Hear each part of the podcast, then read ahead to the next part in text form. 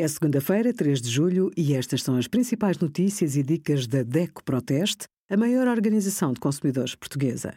Hoje, em DECO.proteste.pt, sugerimos depósitos a prazo ou certificados, quais rendem mais, qual a importância de fazer um seguro de viagem e os resultados dos testes da DECO Proteste a 55 aparelhos de ar-condicionado.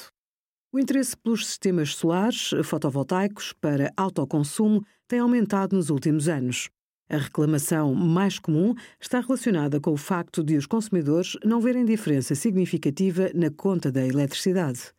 Para que consiga ver a poupança, o tempo de retorno do investimento é o que tem de reter quando escolher o sistema.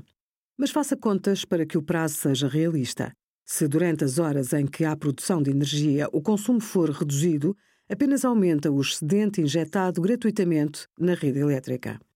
Obrigada por acompanhar a DECO Proteste, a contribuir para consumidores mais informados, participativos e exigentes. Visite o nosso site em deco.proteste.pt.